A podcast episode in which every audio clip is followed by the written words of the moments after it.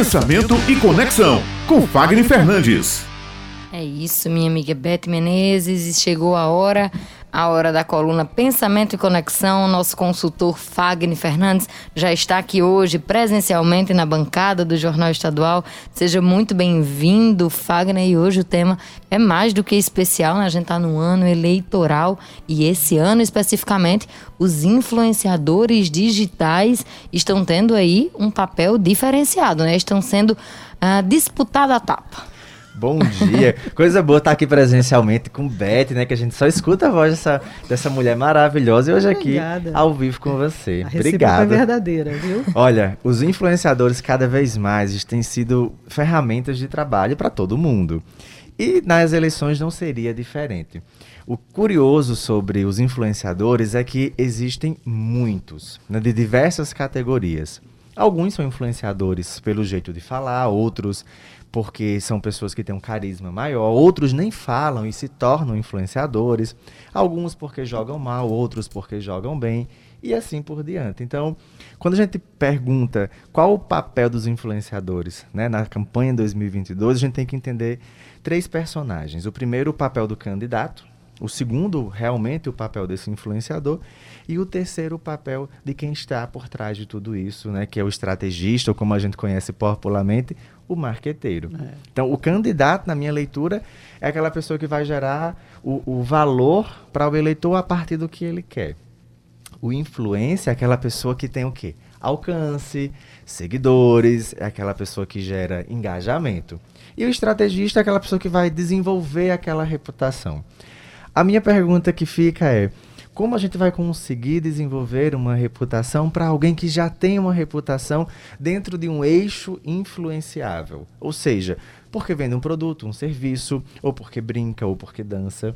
Como tornar isso é, algo que realmente seja substancial para que a gente transforme em matéria dentro da política? Uma vez que o Brasil ele já tem cenários de candidatos que não conseguem promover matéria que seja em função da própria população. E isso é um, um caso que a gente precisa parar e pensar, porque não basta você também ser uma pessoa carismática, você também precisa ser uma pessoa que contenha conteúdo, uma pessoa que possa realmente representar um grupo de pessoas. Nas outras eleições, os influenciadores eles tiveram um papel importante, que foi o papel do puxador de votos. Nessa, nessas eleições também há essa expectativa. Então, para quem está em casa, o que é o puxador de voto? É aquela pessoa que provavelmente, além de ser eleita, ela possa ainda alcançar, puxar outras pessoas.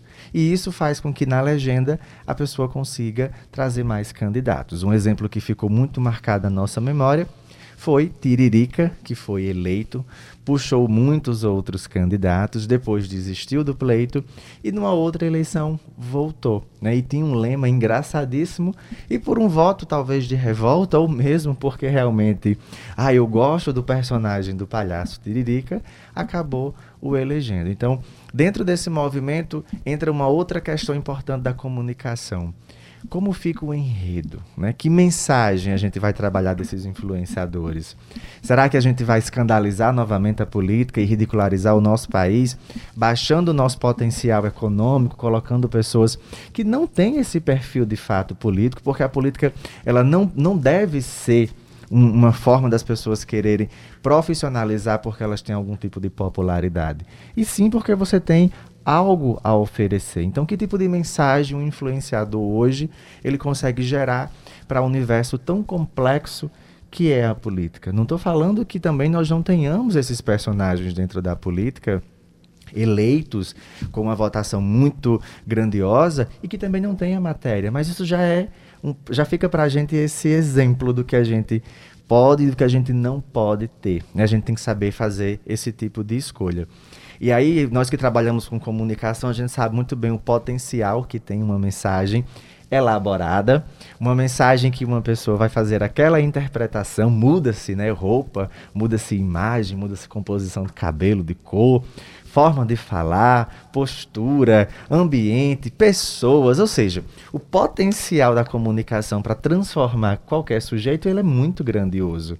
Então, se nós não pararmos para observar de fato, a gênese do movimento político que nós estamos hoje, nós podemos sim cometer esse erro de trazer influenciadores que não têm potencial eleitoral, aliás, que possuem potencial eleitoral, mas não significam que terão um potencial após eleito. E aqui na Paraíba nós já temos movimentos, sim, de influenciadores, cantores, pessoas que, que cantam porque se tornaram influenciadores, que já estão aí é, lançando mão de candidaturas.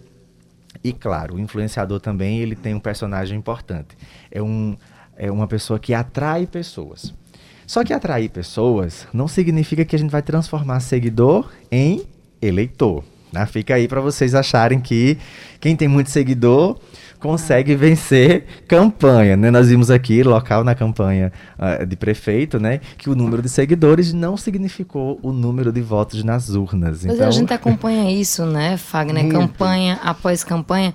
Mas eu chamei aqui fazendo essa brincadeira, né, dos influenciadores disputado a tapa, né, porque a gente tem visto uma movimentação que não vem dos marqueteiros políticos nem dos candidatos, é dos presidentes de partido, né, buscando ali é, cooptar, como se chama no universo político, esses influenciadores como se curtida de foto uhum. fosse a, o númerozinho lá na urna e a confirmação. Então, é, é sobre isso né, que você estava falando. Exatamente. Curtida em foto, Fagner, na sua opinião, ela é, pode ser revertida em votação na urna? Ó, vou falar o que a gente fala muito no mercado. Curtida não paga boleto. Da mesma forma que curtida não significa representação de voto. Eu posso curtir uma publicação que se tornou interessante relevante para aquele momento, mas ainda assim não é a pessoa a qual eu querer, eu, eu vou querer que me represente. Então a curtida, ela não representa voto. A quantidade de pessoas que comentam ou compartilham também não representa voto. Existe algo, Raio, da nossa época de, de, de graduação, a gente estava falando aqui de graduação, chamado militância. E a militância, ela tem um poder representativo também nas redes sociais. E nem sempre aquele valor demonstrado hoje na rede social é o valor expressivo do candidato. E se a gente não olhar com atenção, vamos cometer um erro de querer aquela pessoa que tem a maior popularidade digital, mas ela tem talvez a menor representatividade física, que é a representatividade do voto. E o, sabe o que, é que os partidos estão buscando? Estão lutando mesmo. E a expressão eu gostei. Estão batendo na tapa porque eles querem é, trazer as pessoas através de dizer assim, olha, eu tô com determinado influencer aqui e essa pessoa ela tem cerca de 900 mil seguidores e tem um engajamento muito alto e olha como vai ser importante para a gente publicizar a nossa campanha? Vamos economizar, não vamos precisar disso ou daquilo, quando na verdade isso é só uma forma estratégica de talvez aquele influenciador se torne um investimento, né, um apoio através de investimento financeiro ou de repente até partidário, na intenção de que a gente possa fazer okay, uma promoção daquele partido e daquele colegiado de pessoas. Mas representa voto? Não representa segurança de que você vai ter um pleito ali disputado pelo seguidor? Não. Eleição não é o Big Brother que o seguidor definiu já resultados de programação. Essa não é a nossa realidade e por algum tempo também não será. Porque às vezes nós seguimos pessoas porque nós queremos acompanhar, mas nem sempre nós queremos aquela pessoa tendo ali um poder de representatividade, um poder de decisão sobre aquelas nossas opiniões, né? E aí você traz um dado importante que é o papel do eleitor nessa sopa toda, nesse caldo imenso virtual, não é, meu amigo? Porque é, até que ponto as pessoas estão interessadas naquela figura enquanto personagem público ou no conteúdo que elas têm para passar. Não é? Eu acho que o público jovem, principalmente, que é quem mais consome as, consome as redes sociais, né? o público de 35 para baixo, é esse que está mais interessado nas particularidades de conteúdo, no que aquela pessoa tem. Aí pega o engajamento de proposta concreta não é? Beth, sabe o que é interessante nesse público, né, nessa faixa etária dos 35 menos? É que são pessoas que estão mais propensas às explosões de conteúdo. Então, são os, aqueles temas mais problemáticos, os temas que são mais conflituosos. Então, isso também é uma estratégia que os influenciadores usam para subir e que acham que isso também resolve campanha. Mas também são os mais escorregadios, né, Isso, Fagner? Os mais fáceis de também deixar aquele nicho. Deixa eu só é, complementar. é, não é a primeira vez, não surgiu agora essa história de influenciadores ou da importância dessas pessoas na campanha. A gente sempre viu uma movimentação parecida quando a gente via artistas sendo convidados. Eu me lembro de uma eleição em 2012 que eu participava, né, nos bastidores de uma campanha eleitoral, que a gente trouxe a, os rostos do Capricho Aham. para trazerem aqui, porque a quantidade de jovens tirando o título de eleitor estava muito pequena. Então a gente trouxe a beleza né, dos meninos da Capricho para poder convencer as pessoas a tirarem o título. Então essa é uma movimentação que ela não surgiu hoje com a internet. Né? Ela sempre esteve aqui presente. Mas a gente entendia que aquelas, aquelas influências, né, elas eram por nicho. Se Fagner dialoga com as pessoas da comunicação, eu tenho uma proposta de comunicação, eu chamo Fagner para vir dialogar junto comigo. Hoje, a movimentação que a gente está vendo é a cooptação para que essas pessoas estejam na linha de frente, estejam candidatas com o seu nome posto. Aí essa, para mim, é uma grande diferença na eleição desse ano e eu queria aproveitar, viu, o nosso nossos dez últimos minutinhos juntos, para lembrar o caso do, da pessoa, né, do morador em situação de rua, que virou o grande herói nacional, mesmo tendo abusado de uma mulher que não estava nas suas condições psicológicas, né, destruiu aí é, a vida de um casal, né, tá sem culpados ou sem julgamento, mas são três vidas que tinham tudo, né, para ter sido ali trituradas no meio de um liquidificador e o que a gente vê é ele se tornando herói e um possível candidato, Fagner Fernandes. O que é que está acontecendo com a política do nosso país? Chega a ser surreal, né? As Gente, coisas é. no Brasil, assim, como você passa de persona não grata, pode ser linchado virtualmente e de repente você é alçado, Vira herói? assim, vira herói, né, Raio? Vira assim uma personalidade que todo mundo que, que até algumas jovens, né, blogueiras estavam lá beijando e tirando foto. Não uma- entendo, viu? Não é? A gente fica assim. Você entende, Fagner? Conta Olha, essa, essa é uma situação que eu venho buscando entender desde que esse cara ganhou essa expressividade. Porque, vejam, as pessoas elas estão cada vez mais aceleradas, talvez até automáticas, e, consequentemente, elas estão mais eh, perdidas na distração. O nível do humor, ele tem ganhado, o mercado do humor, o nicho do humor, ele tem ganhado uma expressividade maior do que ele já possuía. E parece que hoje as pessoas eh, estão vivendo um, um formato de, da própria política pão e circo. Eu prefiro sorrir porque eu não tenho como lidar com aquela desgraça. E aí as pessoas estão transformando coisas que não são engraçadas, coisas que não fazem sentido ganhar representatividade e trazem de uma forma que nós precisamos realmente parar e rever. E se fosse um rico, um milionário, que tivesse no lugar daquele mendigo e tivesse feito a mesma situação, como é que a sociedade interpretaria? Será que teria essa mesma repercussão? Será que ele é tão coitadinho de si? O, o cara vem com uma retórica manipuladora, a qual ele distorce a imagem da mulher, ele relata Expõe ela, com, né, isso, com, com uma exposição de uma, de uma sutileza poética daquela intimidade até então é, não, não, vamos dizer assim, não consciente. E o cara ganha não só uma expressividade, como ele ganha apoio, como mulheres também nesse, nesse evento estavam ali é, fazendo daquele movimento um movimento de alta exposição, surfando na onda digital. Então, veja, se a gente traz esse personagem já para um contexto que ganhou expressividade e ainda assim transforma esse personagem para um nível político, eu me pergunto que tipo de mensagem vamos esperar de uma pessoa como essa? Será que realmente ele vai defender as causas da sua origem ou ele vai defender agora a, a defesa sobre o quê? Porque, na verdade, não há bem uma defesa. Então, essas explosões, Raio, elas me preocupam muito, porque o nível de distração das pessoas buscando prazer instantâneo está tão elevado que elas estão perdendo, elas, as pessoas, a população, a comunidade, está perdendo o senso crítico do que realmente é engraçado, do que realmente nós devemos levar à frente e do que realmente pode se tornar significativo para a minha vida, para a vida dos meus filhos e para onde eu estou inserido. Então, quando a gente pensar em influenciador, nós temos que pensar na palavra. Eu, influenciador, influenciar é conduzir as pessoas para o mesmo ponto de raciocínio que o meu.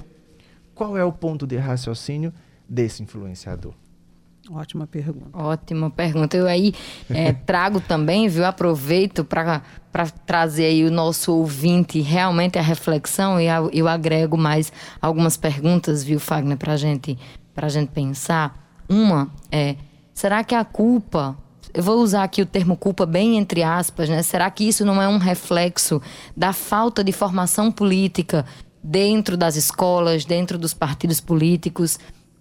Quando a gente vê uma juventude partidária, é, você vê uma juventude engajada, tentando aprender política e muitas vezes sendo vista é, dentro do partido como pessoas para segurar a bandeira, para distribuir panfleto, mas tem uma juventude ali que deve, deveria e poderia ser qualificada, né? dentro das escolas, a formação política, o entendimento do que é, é tudo isso e também ah, para encerrar aqui a minha participação, viu, Fagner? Deixar você concluir. É, será que nós não estamos carentes de um herói? Raio, você trouxe uma, uma reflexão bastante importante. Quando eu preparo um candidato, a primeira coisa que eu pergunto para ele é qual é a causa? E parece que eu estou falando grego. A segunda coisa importante na sua pergunta, eu estive numa formação nacional agora em Brasília e lá estavam cerca de 160 pessoas presenciais e aproximadamente mais umas 300 online. Apenas 10 eram pessoas ditas parlamentares. Cinco, de fato, parlamentares e cinco buscando alcançar essa cadeira. E o restante são pessoas, consultores, assessores, a grande maioria assessores. E lá foi interessante, eu me aproximei de uma parlamentar e o a parabenizei do estado de Minas Gerais e fiz, olha, parabéns, porque se tem uma coisa que é difícil a gente ver nesse país, é político buscando formação. Formação de identidade, formação partidária, formação ideológica, formação de como estruturar um projeto para que esse projeto ele possa não só representar um povo, mas que ele também tenha validação na casa onde a senhora está buscando sentar novamente. E isso é importante porque o nosso país ele é deficiente em educação política, em preparação política. Os mandatários, depois que eles estão no final, estão eleitos, né, depois desse processo, eles é, acabam dissipando toda aquela equipe formada para o pleito com, com, o intuito de, talvez, não sei, buscar algum tipo de economia, mas se pelo menos eles seguissem a linha de raciocínio dentro do seu mandato, buscando suas propostas e se formalizar, formar sua equipe, formar as pessoas, provavelmente a gente não estaria nem tendo essa discussão sobre a ideia do influenciador nas eleições de 2022. Mas por esta ausência, que também é uma grande incompetência política do nosso país, que é a falha da educação política, desde quem entra, a quem busca, a quem já está lá há anos, faz com que a gente é, acabe tendo esses conflitos de imagem, de identidade, de personalidade, de crença, e isso também reflete lá fora que nós estamos sofrendo hoje com a nossa economia. Uma representação política pobre mostra um poder político econômico pobre. E aí volta-se aquela frase. Dizem, né, que o povo tem o político que melhor lhe representa, que é a sua cara. Então, eu, eu digo cada um tem um político que merece. É, cada um é. tem um político que merece, né? Então, é, é, é, preciso a gente ter essa percepção e buscar fazer essa reflexão sempre. Não se iludam com as primeiras pessoas, com as primeiras propostas e, sobretudo, se for um influenciador, busque entender qual é a história dessa pessoa dentro do movimento político. Porque se não existir vínculo, esqueça.